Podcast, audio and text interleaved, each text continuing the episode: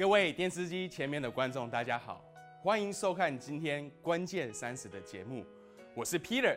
今天我要来跟大家分享的一个主题，是我们可能很多人在会问的一个问题，就是生命的意义到底是什么？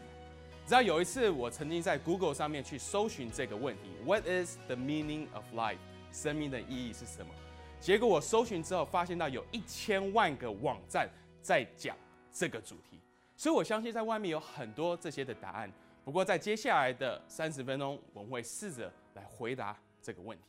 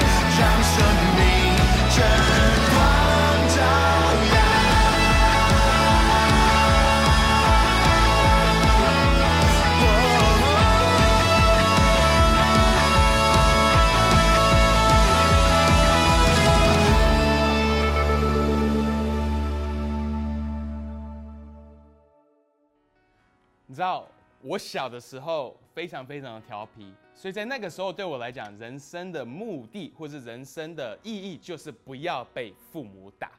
我还记得小的时候，如果不要被父母打，我就觉得哇，我的人生的目的已经达到了。但是后来我进到青春期的时候，因为那个时候我是住校，是住全部都是男生的一个呃学生的一个学校，所以在那个时候对我来讲，人生的目的就是想要交个女朋友。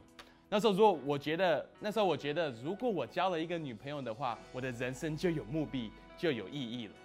但是后来我进到高中的时候，我开始觉得说，人生的目标或是人生的意义就是可以进到一个好的大学。所以那时候我就希望可以好好的努力读书，有一天进到好的大学，因为未来可以找到好的工作。当我们进到大学的时候，我们人生的目标就变成是想要找到一个好的工作，可以打快的毕业，出了社会找一个好的工作。找到一个好的工作之后，我们又觉得说，我人生的目标就是要赶快找一个人来结婚。结了婚之后，我们的人生目标变成说，赶快生一个小孩子。生了小孩子之后，我们的人生的目标或是人生的目的，就变得只是想要让我们的小孩子可以乖，不要被我们打。然后直到他们长大之后，他们可以进一个好的大学，所以他们结束之后可以找到一个好的工作，所以他们可以找到一个好的人可以嫁或是娶，然后可以生在更多的小孩。所以你会发现到，很多时候在我们在问人生的目标或是人生目的、人生意义这个问题的时候，我们发现到我们可能好像是在一个不断的一个循环的里面。是一直不结束的一个循环，为什么？因为其实生命的目的或是生命的意义这个问题本身其实就是一个错误的一个问题，也应该是这样子讲。当我们在问这个问题之前，我们要先问另外一个问题，就是生命到底是什么？如果我们没有先去问生命到底是什么，那我们也没有办法去问生命的意义是什么。所以生命是什么？生命的值是什么？当你活着的时候是什么在你的里面？当我们死去的时候，到底是什么东西离开了我们？你知道医学跟科学没有任何的 idea，生命到底是什么吗？在医学跟科学的里面，我们顶多只能把生命定义为脑电波或者是心跳而已。我们只能在生理学上面这个角度来形容描述生命是什么。但是你和我，们都知道，我们不是只是一个身体，我们存在不是只是这个体而这个身体而已，我们是有个灵魂在我们的里面。在圣经里面有一卷福音书，是叫做《约翰福音》。这卷书记载了耶稣在地上所做的一切的事情。在《约翰福音》第十章第十节，耶稣曾经说过这句话：“他说，我来了是要叫人得生命，并且。”得的更丰盛。很多的时候，我们觉得耶稣来到这世界上，好像是要让坏人变成好人。因为很多的时候，我们在教会久了，或者是我们周遭的一些基督徒，我们听他们分享他们生命一些见证的时候，我们常常会听到人家说：“我以前是多么坏的一个人，我以前做这些事情，做这些事情，做这些事情。但是有一天我遇见耶稣的时候，我的生命就大大的改变。以前坏的事情我都不再做了，我开始做好的事。”所以很多时候，我们听到这样的一个故事或这样的一个见证的时候，我们会误以为耶稣来是为了要叫坏人变成好人。但是其实耶稣在这卷福音书里面，《约翰福音》第十章第十节讲的非常的清楚。他说：“我来了是要叫人得生命，而且得的更丰、更丰富、更丰盛。”的意思是什么？你知道，很多时候我们常常会有个感觉，就是我们里面感觉到是死气沉沉。你知道，很多的时候我们会有一个感觉，就好像外面有很多的生命，但是我们里面却完全感受不到，好像外面的世界是一个彩色的一个世界，但是我们内心的世界却是黑白的。我很久以前曾经有这样的一个感觉，当我在高中的时候，我里面也是感觉到死气沉沉，因为我在高中的时候患有忧郁症。当我在高中的时候，那个时候我开始感觉到。我一直都觉得是死气沉沉的，所以我的妈妈那时候就带我去看心理医生。那时候我去看心理医生的时候，心理医生就开始对我做一些的诊断。所以那个时候，心理医生就开始去看我们家庭一些的病病史，发现到其实我有很多的家人也都是患有忧郁症。所以他那时候就说，Peter 他应该也是有忧郁症，所以就开始对我呃对诊，然后下药，我就开始要吃很多抗忧郁症的药。在那个时候，我虽然吃了这些药，但是我在里面感觉到都还是死气沉沉。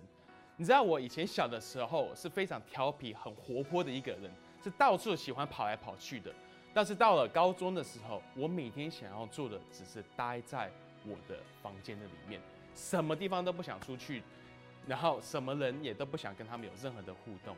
在那个时候，我没有跟神有做任何的连接，我的生命没有跟他有任何的连接。在那个时候，虽然我已经是一位基督徒了，但是我还以为做基督徒的意思就是要做一个好人。但是因为那个时候我不是一个好人，所以我里面一直觉得就是我不是一个好的基督徒。那个时候有很多人，他们试着要来 cheer me up，想要就是让我可以想开。他们常会跟我说：“你就想开一点就好了嘛，凡事往好处想，不用每次什么事情都想到这样的这么的忧郁。”但是不管我怎么样的尝试，我就是还是没有办法。因为在那个时候，我把我自己看成是我生命的源头。我不知道说成为一位基督徒的意思是支取神的生命，就好像刚刚耶稣所说的：“我来是要叫人得生命，而且得着更丰盛的生命。”在那个时候，我把我自己当做是自己的源头。你知道，当我们把我们自己看成是自己的源头的时候，我们是没有办法支取任何的生命的嘛？就好像如果你有一个延长线，你把一个延长线。拿起来，但是你不是把这个延长线插进插头，而是把这个延长线插进它自己的里面的话，它成为一个 loop，它成为一一个圆圈，但是它还是没有电力。在那个时候，我其实就是这个样子，我里面觉得非常非常的 depressed，觉得非常非常的忧郁，我觉得人生是没有任何的盼望，甚至我觉得我想要结束我的生命。我还记得那个时候，我妈妈曾经跟我讲过一句话，她说：“Peter，life is beautiful，生命是美丽的。”但是虽然我妈妈那时候跟我讲这句话，我那时候完全听不懂我妈妈讲的是什么，因为对我来讲，那时候人生一点都不美丽。所以在我高中的时候，因为忧郁症，我的生命进到了一个低谷的里面。直到那个时候，我长的是这个样子，这是我高中时候的照片。你可以看到我那个时候完全就是好像眼神、我的表情、我的表面，呃，我的我的 face 感觉就是完全没有任何的生命。所以在那个时候有一次，我觉得我真的是活不下去了。我那时候有一次，我就写一封 email 给我的爸爸，跟我爸爸说：“Dad，I I don't want to live anymore。我真的是不想活了。我觉得我活着人生是没有任何的意义。我觉得明天会跟今天一样，后天会跟明天一样。”我觉得这只是一个 endless cycle of depression，是没有办法解决的。所以在那个时候，我在 email 里面也说，我觉得我很恨我自己，我也很恨所有的人，我想要结束我的生命。在那个时候，我爸爸他非常担心我，所以他就把这封 email 转寄给我的呃心理呃心理医生，因为那个时候我每个月都会去看我的心理医生，所以有一次我去看心理医生的时候。我的心理医生就把这个 email 拿出来，他就说：“Peter，did you write this？这个这封信是不是你所写的？”在那时候，我心里想说：“你怎么会有这一封信？”他就说：“因为你爸爸非常的担心，所以他把这封信转寄给我。”所以我就跟我的心理医生讲说：“对，这封信的确是我写的。”在那个时候，他就跟我说：“Peter，你知道吗？依照加拿大法律的规定，如果你有写像这封信的话，你对你自己。”对别人造成是一个威胁，我们必须要把你留在医院观察，你不可以离开这个医院。因为在那个时候是在九零年代的末了，在那时候美国其实有个非常有名的一个呃有名的一个 shoot school shooting，就是有两个非常 depressed 的学生，忧郁症的学生到了学校枪杀了好多个其他的学生，所以那时候整个美国整个加拿大他们非常担心这样子有问题的儿童，所以在那时候他讲完了。这句话之后，突然间就有两个 security guard，两个啊保全就出现在那个 office 的里面。那时候我的心理医生他就跟我讲说，Peter，你要跟这群保全人员一起走，我们要把你留院观察，我们不可以让你离开这个医院。所以那个时候，我就跟着这两个保全的人员进到了一个小房间的里面。知道这个小房间非常的奇特，它这小房间是有三面墙，但它的第四面墙是一面玻璃的墙，是是为了外面的医生跟护士可以观察里面发生什么事情。在这个房间里面只有一个小小的一个床，他那时候把我放在这个里面，他说你必须留在这个里面，我们要观察，要确保你不会自杀。在这个里面，我走进去的时候，那时候我觉得我的人生好像就要在那个时候结束，因为我知道我进到这个房间，进到这个医院，是因为我里面非常的忧郁，非常的 depressed。但是我看了这个房间，看了这个环境，我也不觉得说在这个里面我会任何的好转。所以那时候我里面就有个想法，是不是我的一辈子这一生都要在这个里面？我开始觉得说，难道我生命的意义就是这个样子吗？我生命最后就是要在这个地方来结束吗？结果那天的晚上，我就哭着睡着了。在那天的晚上，我哭着睡着，是因为我非常非常的害怕。结果在半夜大概十二点或者一点的时间的时候，突然间我从我的床上醒了过来。在那个时候，我感觉到有一股力量，有一股生命，或是一种喜乐进到房间的里面。在那个时候，我突然间觉得非常非常的开心，非常非常的喜乐。我感觉好像一切都会 OK。在那时候，我里面一直听到一个声音，就是 Everything is going to be OK。Everything is going to be OK。在那个时候是非常一个独特的一个经历，因为我那时候已经是一个基督徒，我也有去过教会，所以我有听过很多基督徒讲到遇见神这样的一个经历。所以在那一天，在那个时候，我就知道神在那个时候走进了这个房间。我在那个时候遇见了这位创造我生命的那位神。结果第二天的早上，我妈妈来到医院来看我，我就很兴奋，跟我妈妈说：“我说，Mom，guess what？昨天晚上我在睡觉，突然间我醒来，有这样的一个非常独特的一个经验。我感觉到我好像里面活了过来，我好像感觉到有一个喜乐进到我的里面。”我妈妈那时候听了这个故事的时候，她就问说：“Peter，你昨天晚上到这个事情是几点发生的？”我就跟我妈妈讲说，大概是十二点或者一点左右发生。我妈妈那时候就说：“Peter，你知道吗？在那个时候，我正好是去找你教会的一些的弟兄姐妹跟一些的牧者在那里祷告。那个时候，我妈妈虽然不是基督徒，但是他看到他一个儿子关在一个圣一个算是精神病院里面。”他已经走投无路的时候，他就转向这些基督徒，说：“你可不可以为我的儿子祷告？”当我妈妈跟我这样分享之后，我终于知道，哇，原来这真的是神在那天晚上来造访了我，他的生命充满了我，在我的里面重新可以活了过来。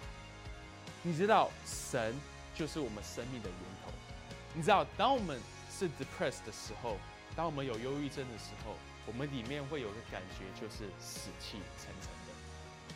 在那个时候，我们常常会觉得，如果我只要更努力一点的话，只要我可以更往好处去想，我就可以从这个忧郁症跳脱出来。